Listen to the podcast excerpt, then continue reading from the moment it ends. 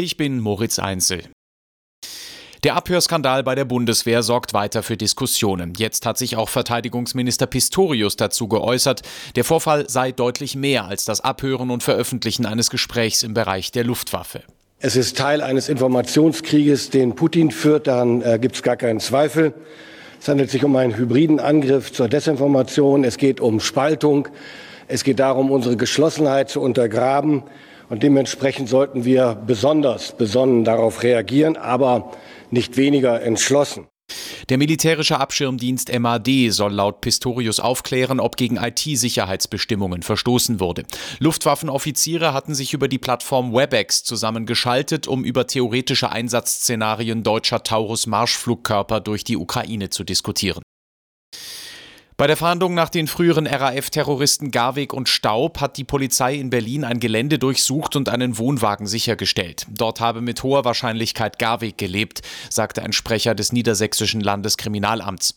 Bei einer Razzia in Berlin-Friedrichshain hatte die Polizei vorübergehend mehrere Personen festgesetzt. Garweg und Staub sollen gemeinsam mit der vor einer Woche verhafteten Daniela Klette bewaffnete Raubüberfälle begangen haben. Bei einer Volksabstimmung in der Schweiz hat sich eine Mehrheit der Bürger dafür ausgesprochen, eine 13. Monatsrente einzuführen. Die Initiative der Gewerkschaften wurde mit gut 58 Prozent der Stimmen angenommen. Eine Sensation, denn noch nie seit Einführung des Initiativrechts in der Schweiz vor mehr als 130 Jahren ist eine linke Volksinitiative zum Sozialausbau erfolgreich gewesen.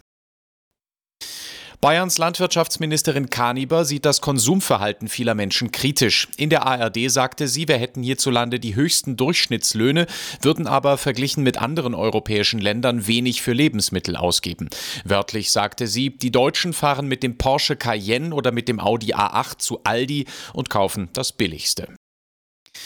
Bayer Leverkusen ist in der Fußball-Bundesliga weiter auf Meisterschaftskurs. Die Werkself hat sich am 24. Spieltag im rheinischen Duell beim 1. FC Köln mit 2 zu 0 durchgesetzt. Der Leverkusener Trainer Xabi Alonso. Um am Ende des Sieges sehr, sehr, sehr, sehr gut für uns. Ist nicht äh, einfach hier zu, zu gewinnen in, in ein Derby mit großer Stimmung.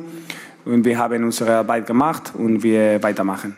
Leverkusen hat seinen Vorsprung an der Tabellenspitze auf den FC Bayern auf 10 Punkte ausgebaut. Im zweiten Sonntagsspiel gewann Hoffenheim gegen Werder Bremen mit 2 zu 1.